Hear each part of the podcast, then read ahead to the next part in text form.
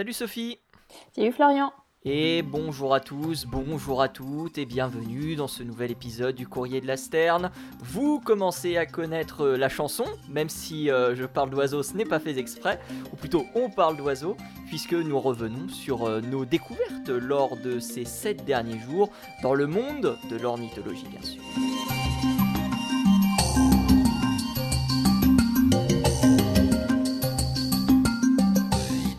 Comment ça va Sophie? Écoute, ça va très bien. Un petit peu frisqué ici par chez nous, mais euh, bon, c'est l'hiver, hein, donc euh, on s'y Ah, fait. bah écoute, nous, nous, on a une grosse vague de chaleur cette semaine, euh, et là, ça s'est arrêté, ça fait du bien. Ah. Euh, on passe progressivement dans l'automne météorologique, hein, ça va démarrer d'ici quelques jours.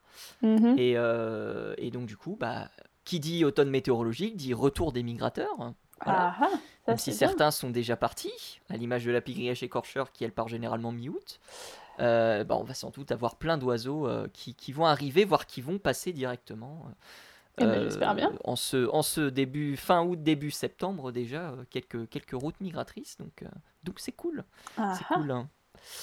Tu Eh- vas nous parler de quoi aujourd'hui? Et ben aujourd'hui, on va parler de manchots, de manchots empereurs, donc les, les- les grands. et, euh, et moi je, et moi je vais parler de combattants variés. Euh, je vais commencer parce que c'est un sujet un peu technique euh, aujourd'hui. On commence par le dur, qui contient, qui contient, qui contient de la génétique, ouais, ouais, qui contient de la génétique. Donc, surtout, si je dis des bêtises, n'hésite pas à me reprendre parce que, bah, parce que je peux dire des bêtises. hein. Oh, c'est euh, une étude qui date de 2015, du 16 novembre 2015, donc c'est pas tout récent. hein, euh, c'est euh, mené par Clemens Cooper et son équipe, et c'est euh, une étude qui nous parle du combattant varié et du fait que les mâles combattants variés ne se ressemblent pas tous. Euh, Peut-être que tu le sais, puisque c'est un oiseau qui est assez présent en Afrique du Sud. J'ai été assez surpris de ça. Euh, on le trouve euh, très très bien en Europe aussi. On le trouve aussi. Il y a une grosse colonie en Inde euh, de, de combattants variés. Euh, on, trouve, euh, on le trouve un peu sporadiquement aussi en, en Amérique du Nord euh, notamment, un tout petit peu, tout petit peu en Amérique du Sud. Mais Mhm. grosso modo, les zones principales où on le retrouve, c'est Europe, Inde et le sud de l'Afrique. Pas forcément Afrique du Sud uniquement, mais le sud de l'Afrique en tout cas. Ah je t'avoue, et, j'en ai, j'en c'est- ai jamais vu par C'est chez nous. Ouais, non, Ah, j'en ai jamais vu par chez nous. Pourtant, alors il y a d'autres d'autres oiseaux qui lui ressemblent, mais le combattant varié, pas vu. Alors peut-être pas de bol, hein, mais Eh ben, eh ben écoute, euh, sache que eBird euh, signale euh, l'oiseau présent assez fréquemment du côté de, de l'Afrique du Sud. j'ai juste pas eu de bol. euh, alors. T'as juste pas eu de chance. Bah oui, tu as regardé des pigargues vocifères, mais oui, pas de combattants variés, c'est ouais, dommage. ouais, là je fais ça à. Euh, on en avait parlé la semaine dernière euh, du système de LEC. Euh, pour ceux qui étaient avec nous, Hmm. on a parlé du Strigops kakapo et du système de lec. Le lec, qu'est-ce que c'est On rappelle, ce sont des dizaines de mâles qui se réunissent et euh, qui vont faire la cour, euh, qui vont s'affronter. Dans le cadre du combattant varié, c'est de l'affrontement pour essayer de séduire les femelles. Mhm. Euh, et donc, euh, ces formations euh, de lec, eh bien, elles sont euh, très importantes pour des mâles dits indépendants. Euh, ce sont euh, des oiseaux qui ont une colette- collerette pardon, noire avec un petit peu de orange à la base du bec, euh, que, que vous verrez en photo. Mais ces individus qu'on appelle indépendants ne sont pas les seuls, puisque tournent autour de ces lecs, ou proches justement de ces lecs, des individus que l'on dit satellites, qui eux possèdent une collerette blanche. Alors ce sont les termes qui sont utilisés dans l'étude, il n'y a pas vraiment de véritables termes qui les, qui les définissent. Euh, et ces euh, satellites, qu'est-ce qu'ils font? Bah, Ils tournent autour justement des, des mâles principaux, qui eux ont un territoire à défendre, et leur objectif, bah, c'est de choper une ou deux femelles au passage si euh, oui. une, des deux, une des femelles n'est pas intéressée. Et on a, et ça c'est extraordinaire, ce qu'on appelle les faders. Alors, c'est un terme qui se rapproche euh, en ancien anglais du terme pair, euh, qui, on va dire, va avoir une certaine signification ici. Mhm. Parce qu'encore une fois, c'est un mâle euh, qui va tenter de se reproduire avec une femelle. Sauf que euh, ces faders vont avoir une petite particularité. Ils vont ressembler aux femelles, en fait.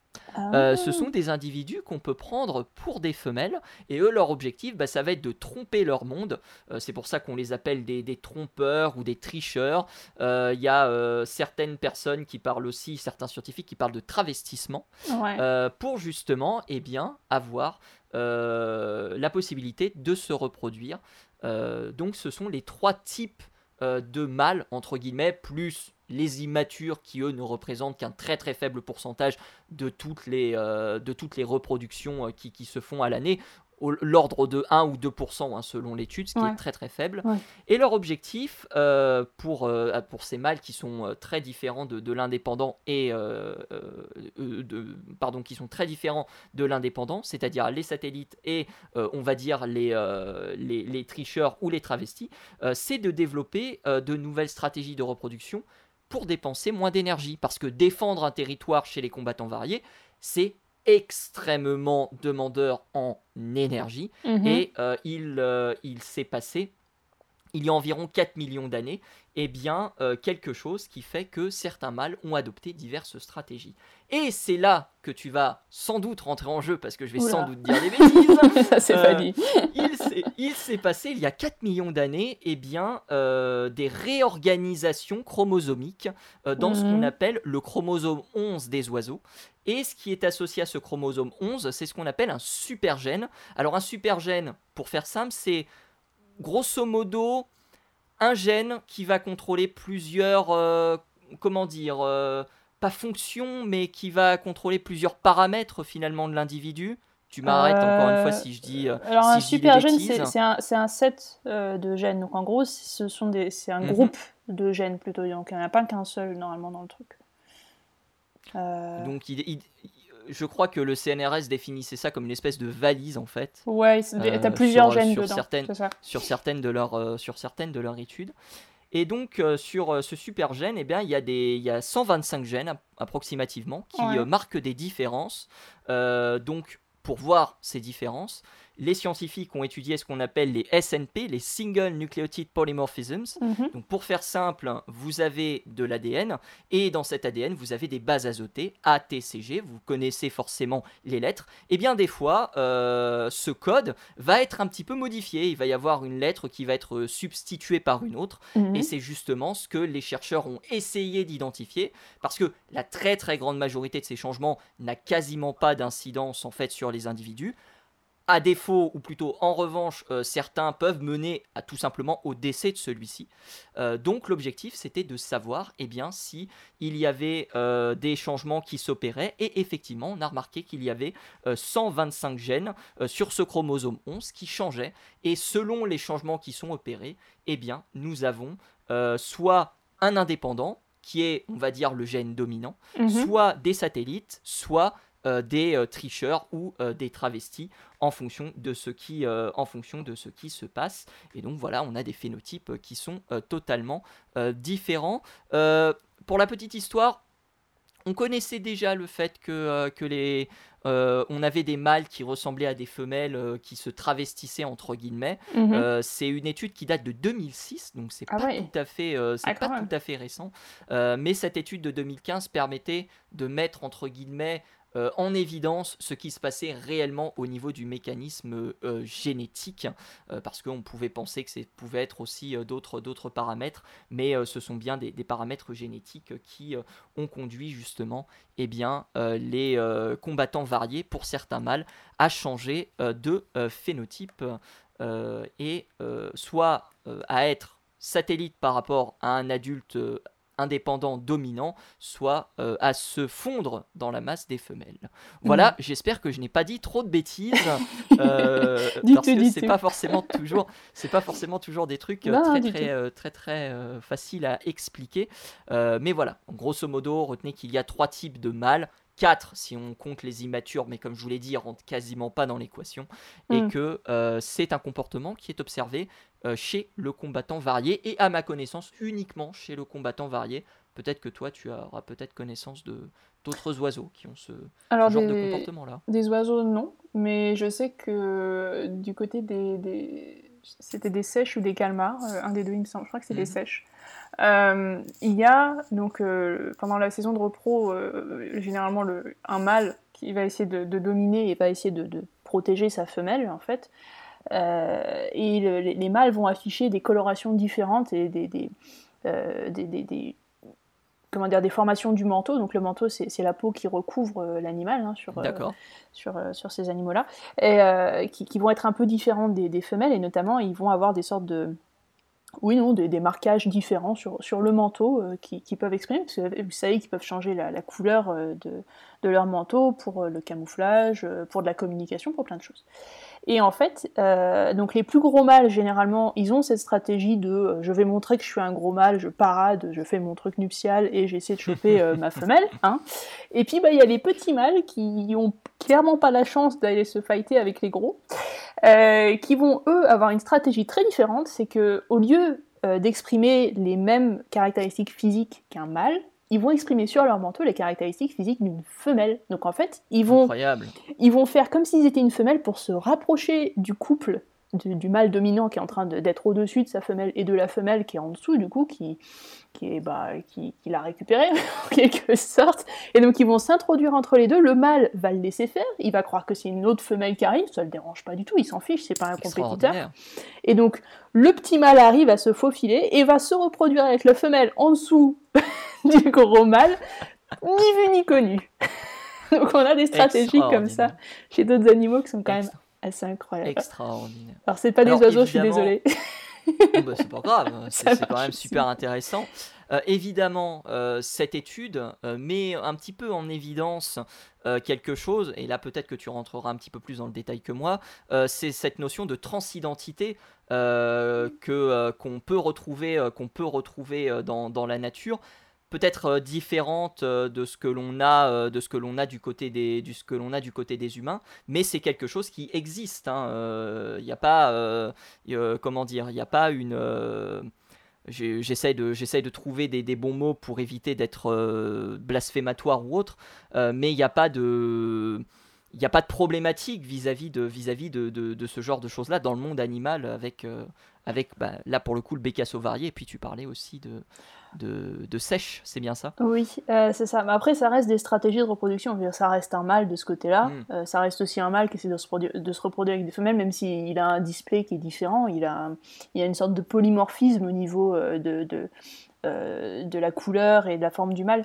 Mais ce qui se passe pour la sèche, c'est que c'est clairement volontaire ce changement de, morphologie parce qu'ils peuvent le faire, hein, ils peuvent modifier leur coloration à volonté. Bon, ah, c'est incroyable. Dans une certaine limite. Hein, mais bon, le, manteau est complètement euh, contient des sortes de photorécepteurs qui sont euh, qui peuvent être euh, modifiés à loisir.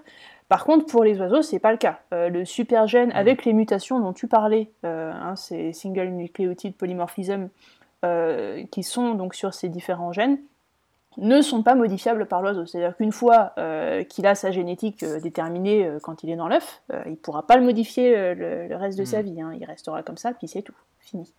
Donc c'est un peu différent à ce niveau-là, c'est sûr. Donc je ne sais pas si on peut vraiment parler de, de, de, de trans. transidentité. ça, ça, me euh. semble un peu. Euh... Bon, je sais pas. Après, c'est vrai que c'est un phénotype, c'est clairement un phénotype différent, on, est d'accord. Mais euh, je ne sais pas si, si l'oiseau se considère comme faisant partie d'un groupe différent, j'en sais rien. je ne sais pas, faudrait lui demander. Faudra lui demander. Euh. J'en sais rien. Est-ce qu'il a, est qu'il a conscience de ça? Je ne sais pas. c'est intéressant d'ailleurs. D'ailleurs, d'ailleurs, je, sais pas, ça m'amène une question. Est-ce que, est que du coup, euh, le comportement est, différent euh, du coup de, cet oiseau qui n'a pas le même phénotype mhm. hein euh, Donc j'imagine que c'est décidé aussi par ses supergènes. Je ne sais pas exactement comment ça fonctionne parce que je n'ai pas lu l'étude en question. Alors je crois qu'il y, a des trucs qui, qui, qui étaient à l'époque encore incertains vis-à-vis du fonctionnement complet de, de, la, de la séquence. après, il y a peut-être des choses que toi, avec ton œil d'experte, tu oh. identifieras comme très importantes, que moi j'ai pas forcément, que moi j'ai pas forcément vu. Mm. Mais, mais effectivement, il disait, il disait que c'était, c'était comment dire il y avait des euh, au, niveau de l'architecture de, la génétique il y avait pas mal de choses qui restaient encore euh, très euh, très peu connues après peut-être qu'il y a des études hein, plus récentes qui ont levé le moelle sur, sur certains de ces mystères mais en tout cas voilà pour, pour cette étude donc sur le supergène et ces bécassos variés qui portent bien leur nom finalement hein, parce que bah ils sont variés, très variés très très variés non, mais c'est super intéressant. Il euh, faudra que je lise plus. Euh, je sais que les supergènes, ça a encore été des, des, des objets d'étude encore très très récemment et on ne comprend pas encore comment ça fonctionne ni comment ça peut se mettre en place euh, de prime abord. Donc c'est. J'avais très très peu étudié ça moi à l'université. ça fait ça fait quasi, enfin, ça fait 5 ans, 5 ans, 7 ans. J'avais très très peu étudié cette, cette entre guillemets, ce, ce, ce phénomène que peut être mm. le supergène. Mais, euh, mais c'est extrêmement intéressant et puis je pense qu'il y a beaucoup de, beaucoup de choses euh, beaucoup de choses encore à découvrir vis-à-vis euh, vis-à-vis ça parce que comme on l'a dit un super gène euh, ça ne on a euh, on a là on vous a parlé par exemple du, du, fait que les mâles pouvaient changer de, de, morphologie et autres ce qui implique déjà énormément de changements en soi mm. mais ça peut coder pour des fonctions vitales ou non vitales ça peut coder pour une couleur des yeux par exemple et le fonctionnement d'un organe en particulier donc c'est toujours un petit peu compliqué à à comment dire euh, à bien saisir. Moi en tout cas c'est comme ça que je l'avais compris à l'époque. Bah, euh, ouais. Mais, euh, c'est surtout que on les étudie beaucoup justement de nos jours avec ces histoires de différents phénotypes. Donc ça a été très, hmm. très étudié bon, chez les oiseaux évidemment, chez les poissons aussi, chez les papillons, enfin bref, il y a pas mal d'espèces comme ça, ou de, de groupes, pour lesquels on a étudié les supergènes, parce que au niveau phénotypique, euh, ça, inclut vraiment des changements, bah, comme tu l'as vu avec euh, cet oiseau-là, qui sont vraiment drastiques. Et on se demande mm. encore jusqu'à quel point ça peut, ça peut changer en fait, et ça peut jusqu'à quel point ça peut, ça peut donner des, changements aussi, aussi drastiques que ça. Et c'est super mm. intéressant, mais c'est super complexe. ah oui, euh, c'est terrible. Après, comme je vous l'ai dit, vous retrouverez bien évidemment l'étude hein, dans, euh, dans la description si vous voulez avoir davantage d'informations. Et puis si vous avez des connaissances, n'hésitez pas à les apporter aussi en commentaire euh, bah ou euh, sur le, le, compte Twitter, le compte Twitter de l'émission.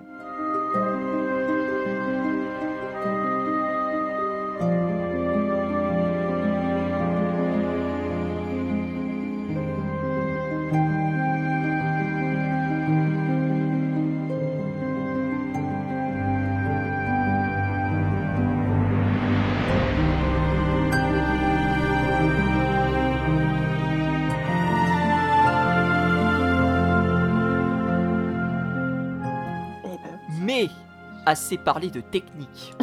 parce que c'était quelque chose de pas évident. Euh, tu vas nous parler de Manchot Empereur. Euh, eh et, malheureusement, on va beaucoup moins bien se marrer. Ouais, je, suis désolée, j'amène toujours des news qui sont pas top. C'est terrible. et je rigole en plus. Oh mon dieu. Euh, bref, moi je vais vous parler de Manchot Empereur. Parce que la pauvre bête, elle a quelques soucis. Encore une qui a des problèmes. désolée. Il y a eu une étude qui est sortie encore euh, il n'y a pas longtemps sur ces pauvres manchots empereurs qui ont des problèmes à cause de, des réductions des calottes glaciaires autour de l'Antarctique. Alors le manchot empereur, c'est un oiseau qui, comme vous le savez, vit dans des endroits qui sont polaires. Donc nous, on n'y va quasiment pas à part pour faire des études de, sur les manchots notamment.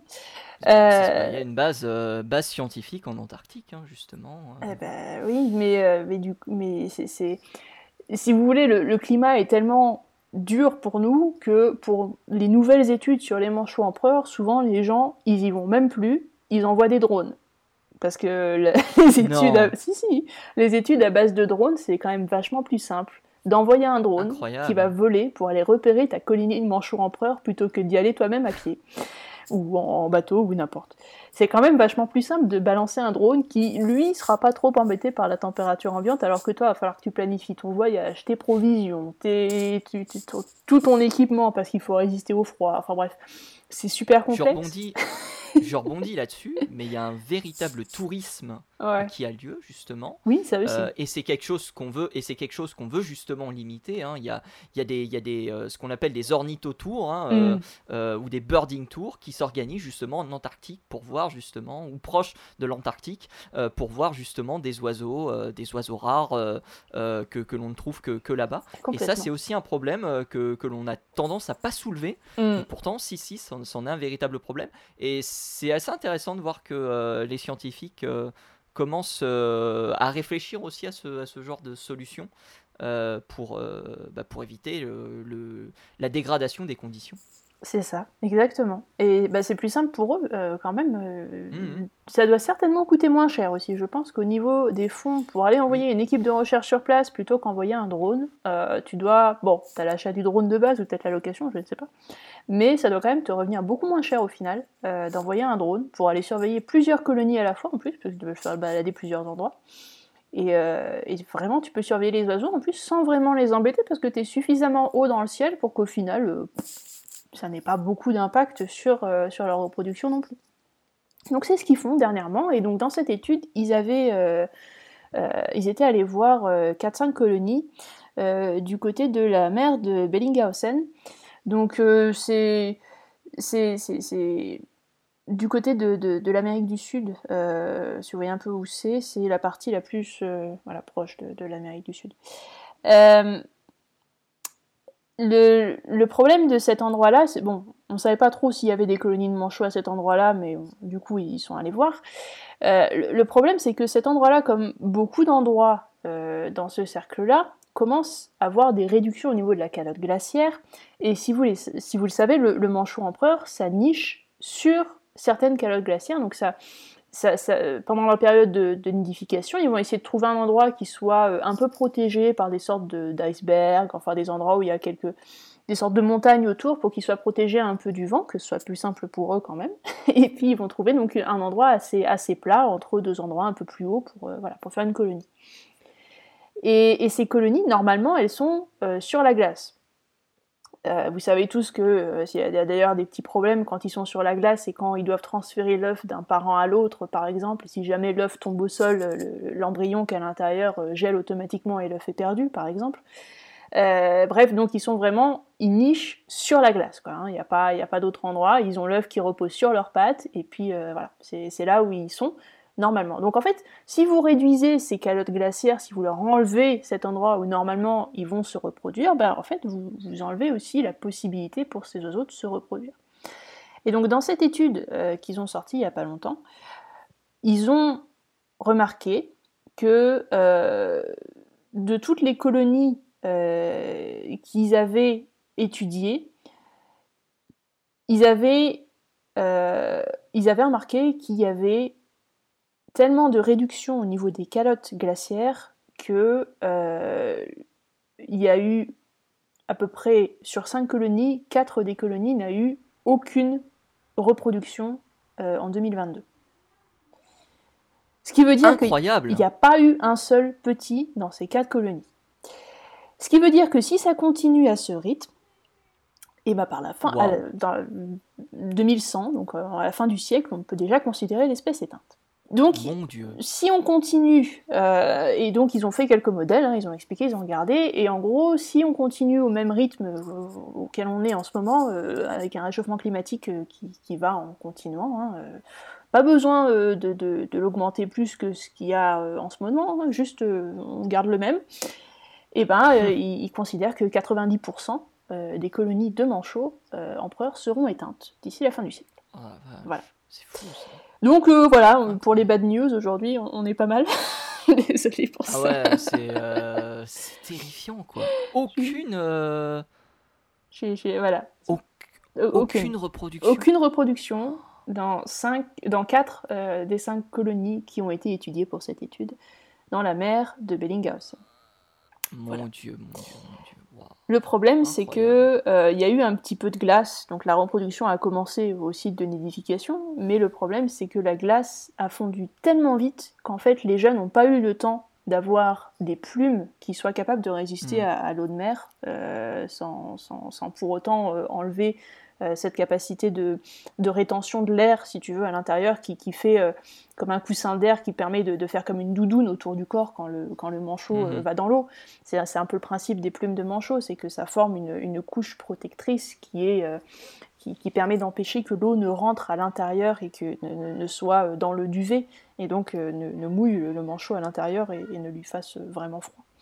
Parce que même avec une couche de protection comme ils ont, euh, ils ont beaucoup de graisse, hein, ça, recouvre le corps, mais c'est pas suffisant pour les garder au chaud. Donc cette couche de plumes euh, isolante ce duvet à l'intérieur des, plumes qui, elles, sont résistantes à l'eau est ultra important pour, pour leur survie. Donc si jamais ça s'est mouillé, c'est foutu. Donc les petits n'ont pas eu le temps de développer cette couche de plumes protectrices qui est normalement le plumage adulte avant que la glace ne fonde et ben voilà du coup tous les petits sont morts et la reproduction a été perdue. C'est un peu le problème. Incroyable. Incroyable. Alors, est-ce qu'on peut espérer quand même que ça s'améliore cette année? Parce que on a eu des températures très froides hein, en Antarctique. Hein. on a même eu, on n'a pas été proche de, on n'a pas été, euh, on n'a pas été au record, mais on était assez proche sur certaines périodes. Donc, est-ce qu'on peut espérer une meilleure reproduction cette année euh? On ne sait pas, parce que là, ils, ont monitoré ça depuis 2016, en fait. Et euh, depuis 2016, on a eu... Euh, donc ça fait, euh, ça fait quoi? Ça fait, On est en 2023 aujourd'hui. Mhm. donc ça fait 7 ans. Oui, en 7... en 2023. C'est ça, donc en 7 ans, on a eu les 4 années les plus chaudes depuis 45 ans. Euh, sur, euh, et, du coup, c'est les quatre années où la glace a été la plus fine et la plus réduite autour de mmh. l'Antarctique.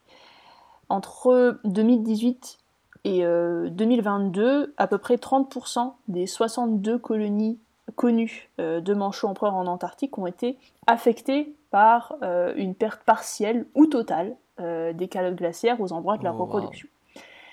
Et donc, ce n'est pas bon du tout.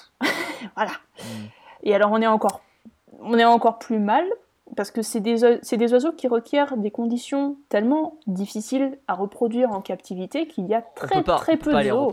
Ah non, il y a quelques zoos qui, qui, les reproduisent euh, avec plus ou moins de succès, mais il y en a un notamment, c'est à San Diego, San Diego Zoo, donc aux USA, euh, qui arrive à maintenir des manchots en captivité, qui a eu un peu de repro d'ailleurs, un petit peu, mais. J'ignorais. Euh.